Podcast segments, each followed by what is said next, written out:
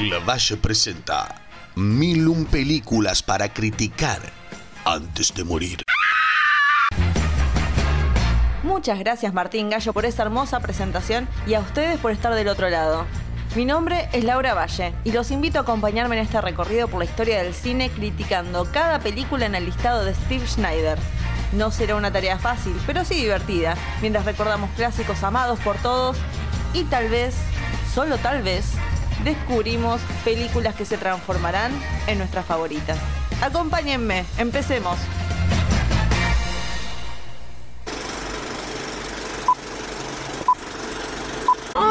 I would. Tell that boy you're not going or we're going to move from here. No. You'll move from here and you'll never see that boy again. Lorraine's coming in. Mom, please talk Let me. close the window. Mama,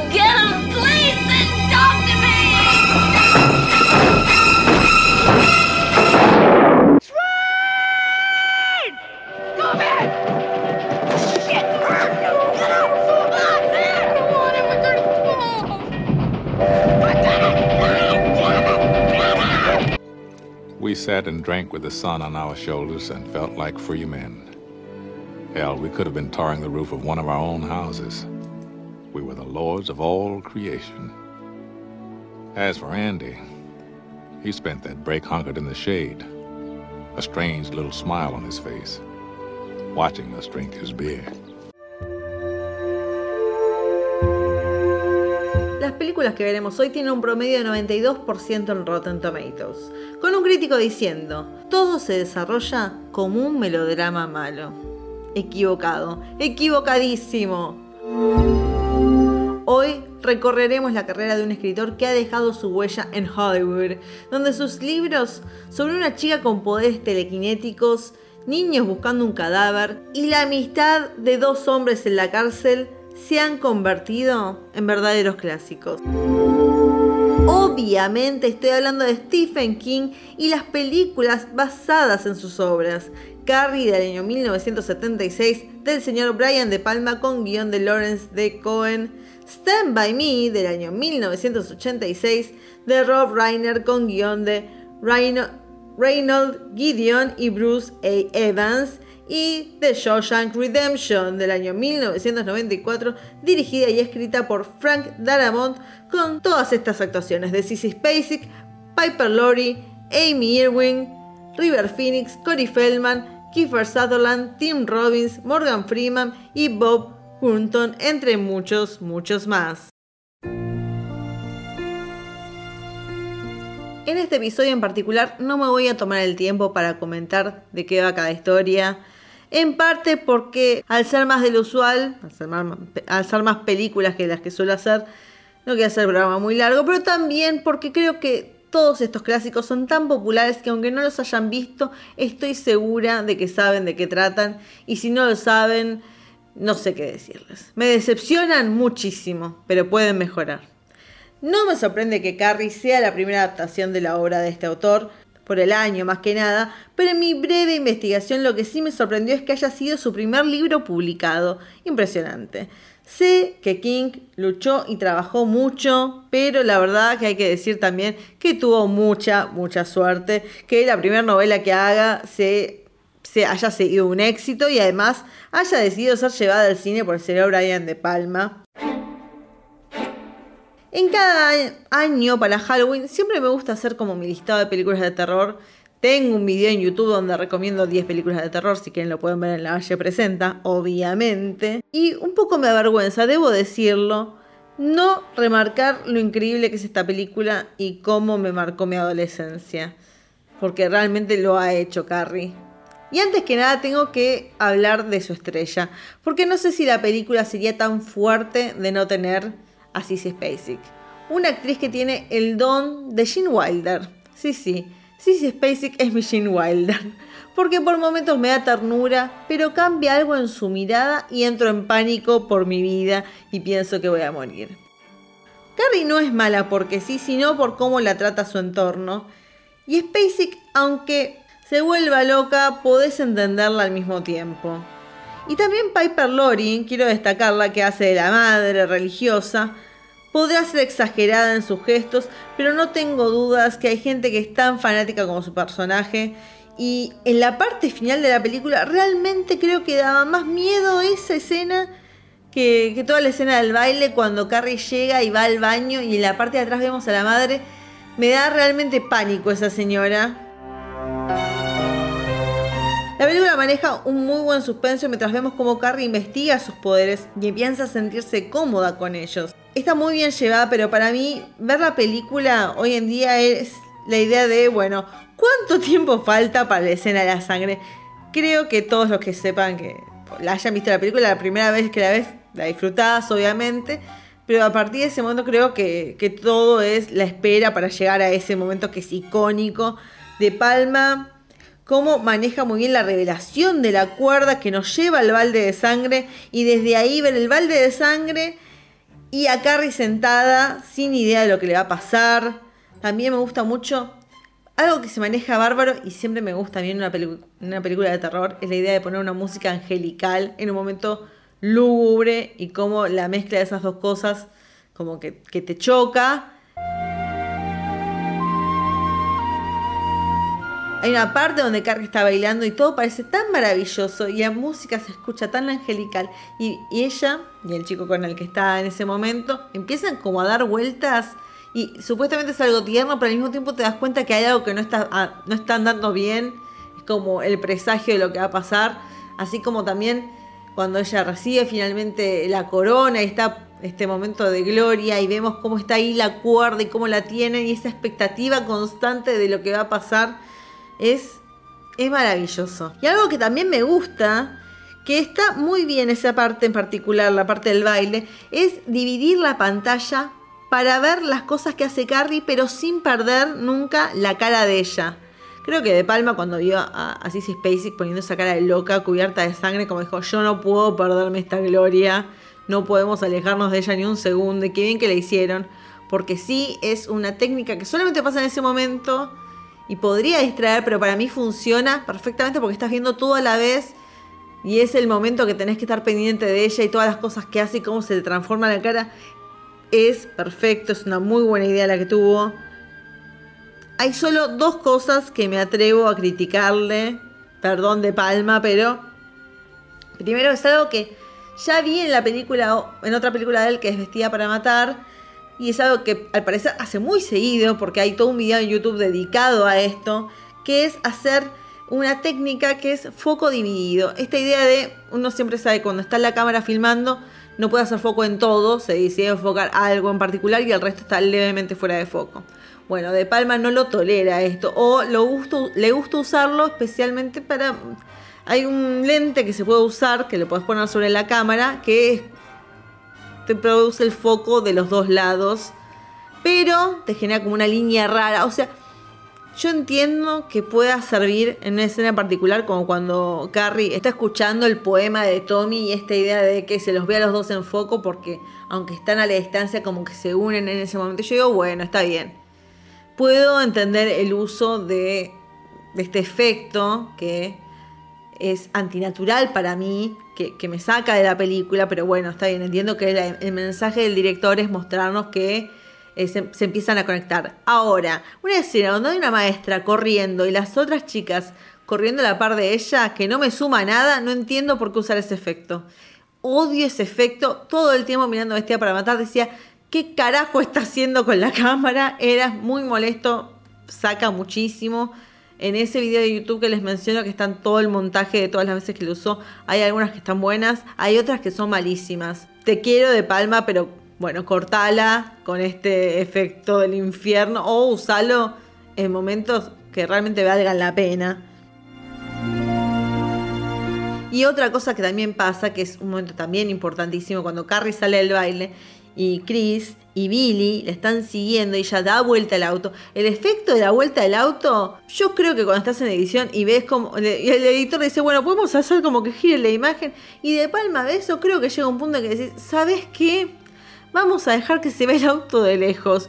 Porque es el peor efecto, es hasta gracioso y arruina un momento que es importante. Hay veces que hay que decir no. Igual que quede claro, ya Carrie tuvo varios intentos de remake o secuela en cierta medida, pero la marca del director, tanto como el talento de Sissy Spacek, hace que realmente es innecesario. Cada vez que sale una remake de Carrie, como si no, no lo intenten porque ya salió perfecto.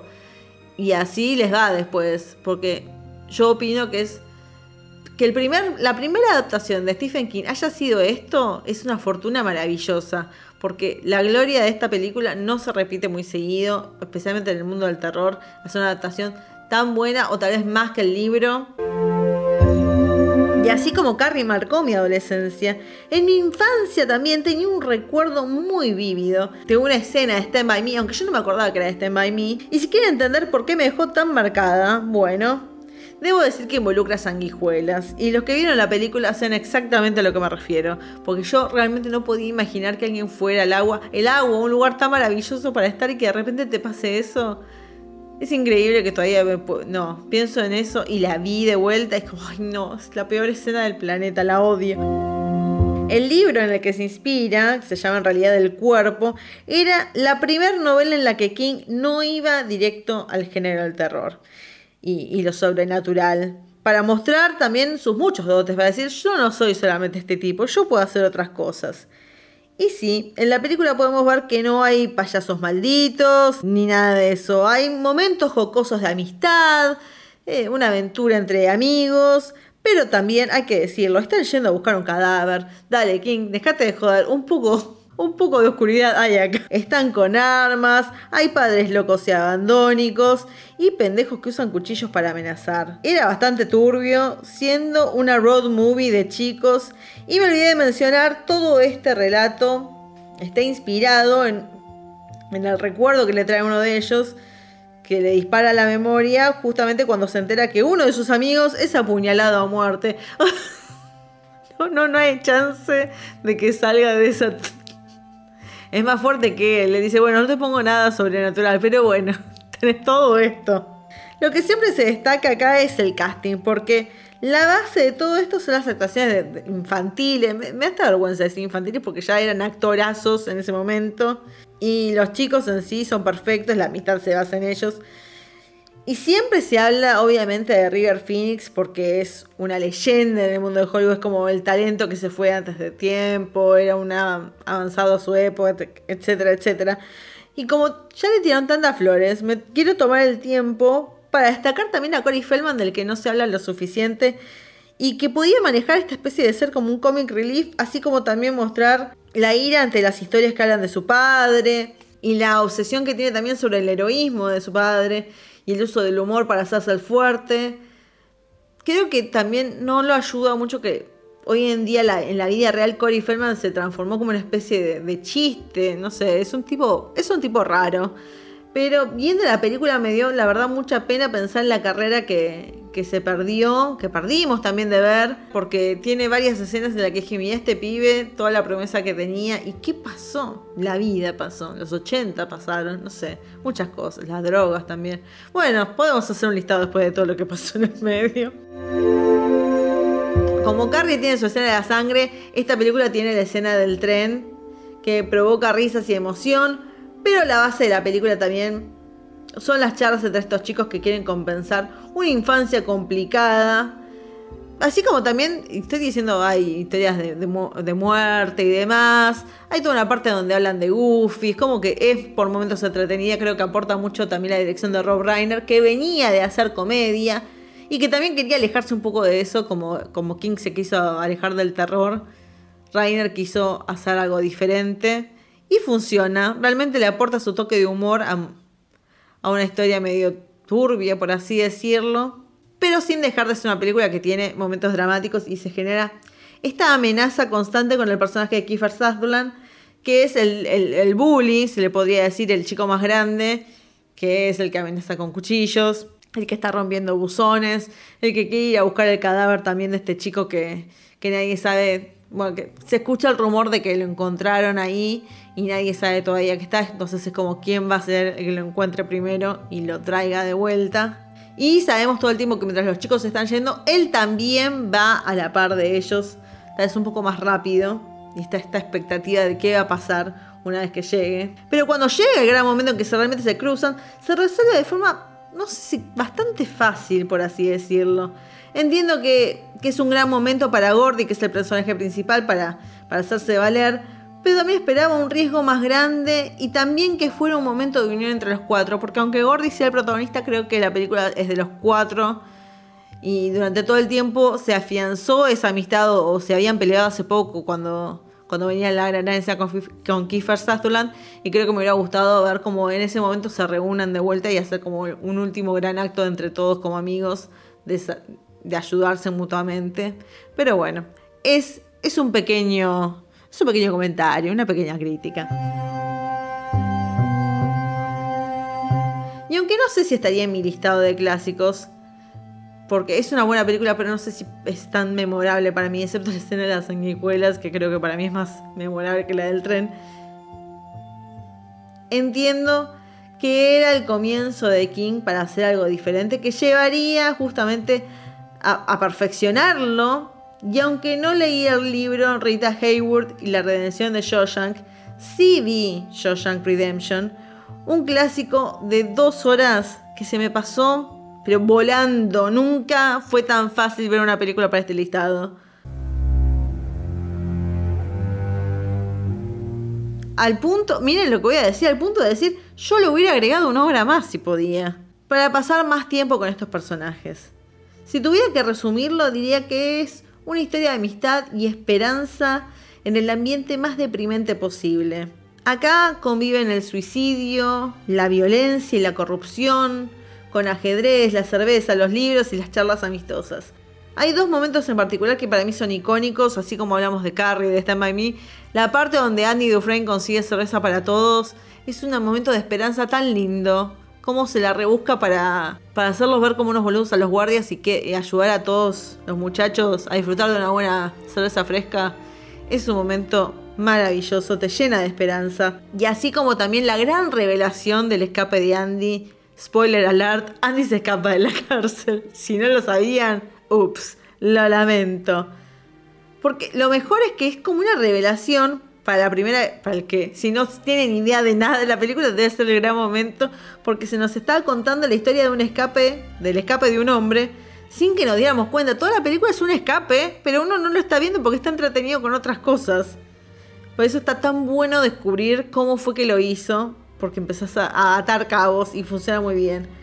Por momentos, la voz en off de Freeman me parece innecesaria. Esto es un recurso que se usó también en Stand By Me esta idea de que, bueno, cuando estás adaptando un libro querés sumar la mayor cantidad de cosas del libro y la única forma de justificarlo es poniendo a alguien relatando de fondo las palabras del escritor.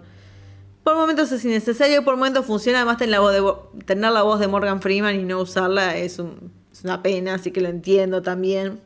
También me gusta mucho la humanización de los presos, que aunque habrán tenido sus delitos, no dejan de ser seres humanos que pueden mejorar. No en todos los casos, pero bueno, en ciertos, en ciertos casos sí. Tenemos a un malo violento con el capitán Hadley, pero el verdadero malo para mí es el guardián Norton y este falso sentido religioso que lo hace sentir superior a los presos y cómo lo usa como método para ser temido. Cada personaje secundario tiene su momento de destacarse y me gusta mucho cómo se divide el paso del tiempo de forma fluida con distintas historias, algunas con grandes logros de Andy y tal vez la historia más deprimente voy a decir por primera vez, eh, viendo una película para el podcast, salté la historia de Brooks, porque ya la había visto y dije, no puedo tolerar ver eso de vuelta. Mi corazón no soporta ese suplicio, así que no lo vi, pero sepan que es, es muy deprimente. Pero con todos los momentos de bronca, no hay nada más lindo que ver a un Morgan Freeman en un genuino momento de felicidad y de libertad ante la posibilidad de reencontrarse con, con un viejo amigo. Y me gusta cómo te siguen engañando hasta el último momento, porque ves a Freeman mirando una tienda y, ven, y la cámara se enfoca en un revólver y uno dice, no, la puta madre, se va a meter en un kilo y no, está buscando la brújula, vamos todavía, vamos Freeman que se puede. Empecé a ver la película un poco con el prejuicio de decir, ah, esta es la película que le gusta a todos y demás. Eh, pensando que de las tres solamente dejaría Carrie en el listado. Y a los 30 minutos de ver Shawshank de vuelta después de, un tiempo, acepté que yo también la pondría en mi listado. No por ser en sí una gran adaptación, sino por simplemente ser una gran película y que por ser simplemente popular y ser querida por todos, que es un error común que uno hace que porque todo el mundo la quiere, ah, no debe ser tan buena. No, no, tiene mérito propio en este listado, vale la pena y está lindo ver una historia de, de, de prisión que te da esperanza. Es muy loco sentir tanta libertad en una cárcel y eso es lo que te produce esta película. Datos de color. Podría tomarme mucho tiempo para agarrar y decir datos de color de cada película, pero esta vez, como estamos honrando a un escritor, decidí que los datos de color van a ser las diferencias entre el libro y las películas. Vamos todavía, qué original que soy.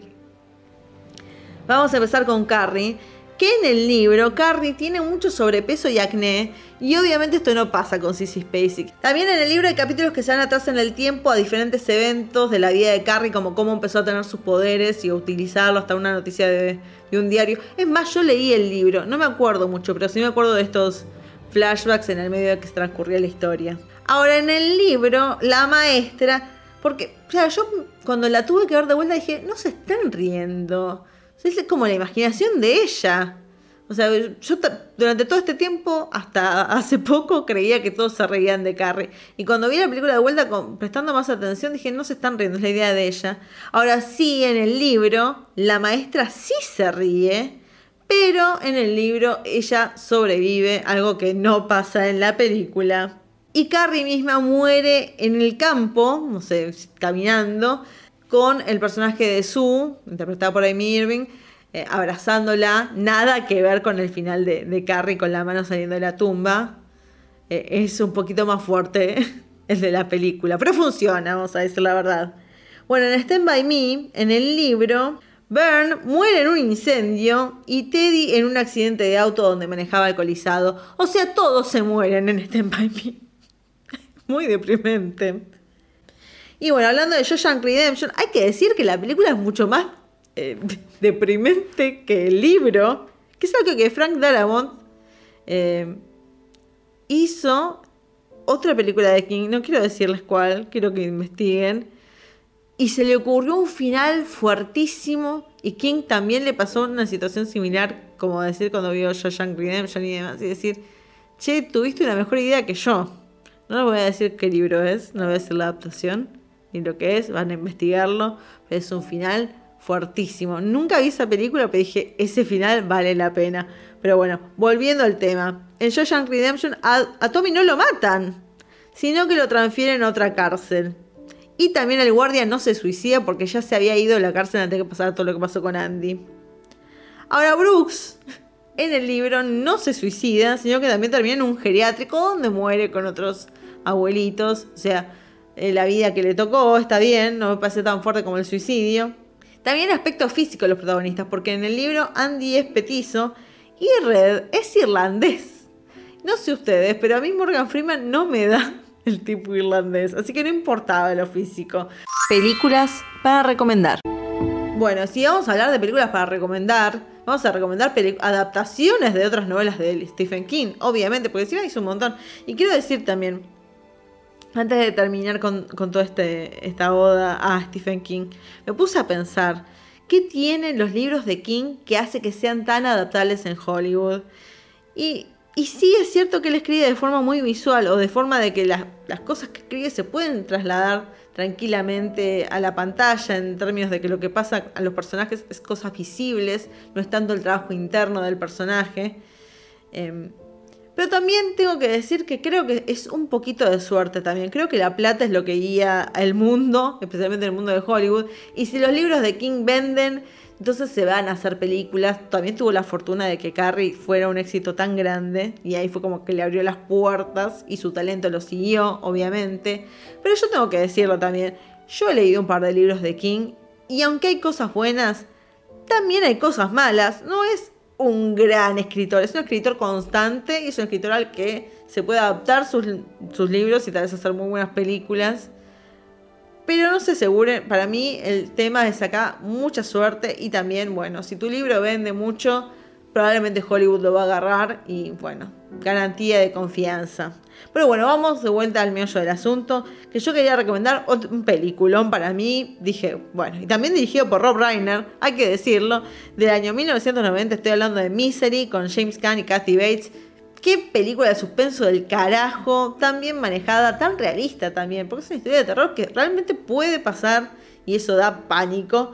También vamos a hablar de una película eh, protagonizada por niños. Y no voy a hablar de la adaptación de Andy Muschietti, voy a hablar de It del año 1990 de Tommy Lee Wallace con John Ritter y el motivo por el cual recomiendo la película es justamente por el señor Tim Curry, el It de mi infancia, el It de todos nosotros, eh, esa imagen que te queda en la cabeza pegada, no hay nada más terrorífico que ese It, así que la tengo que recomendar. Y hablando de Frank Darabont, hay una película de él que también sucede en la cárcel, inspirada en la obra de King, que se llama Milagros Inesperados del año 1999. Como ya dije, de Frank Darabont, con las actuaciones de Tom Hanks y Michael Clark Duncan, Besito al Cielo. Eh, otro peliculón, tal vez medio cursi, un poco más cursi que Shawshank Redemption, pero funciona, está bien. Y otra gran escena de Tom Hanks haciendo pis avalando la teoría de que Tom Hanks tiene una obsesión con hacer pis en sus películas y el que quiera saber más de eso puede investigarlo, está disponible en el mundo de la web.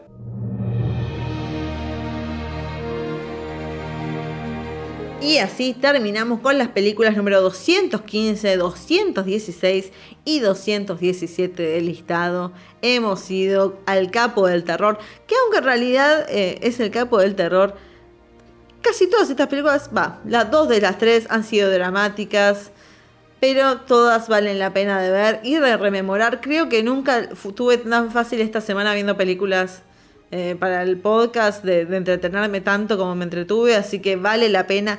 Vayan y véanlas. Si no la vieron nunca, ¿qué están esperando? Y por favor, y si ya las vieron, véanlas de vuelta, se los recomiendo, porque van a encontrar cosas maravillosas que tal vez no vieron antes. Pero vuelvan pronto porque solamente nos están quedando 784 películas para ver y criticar. Así que nos veremos y será hasta la próxima película.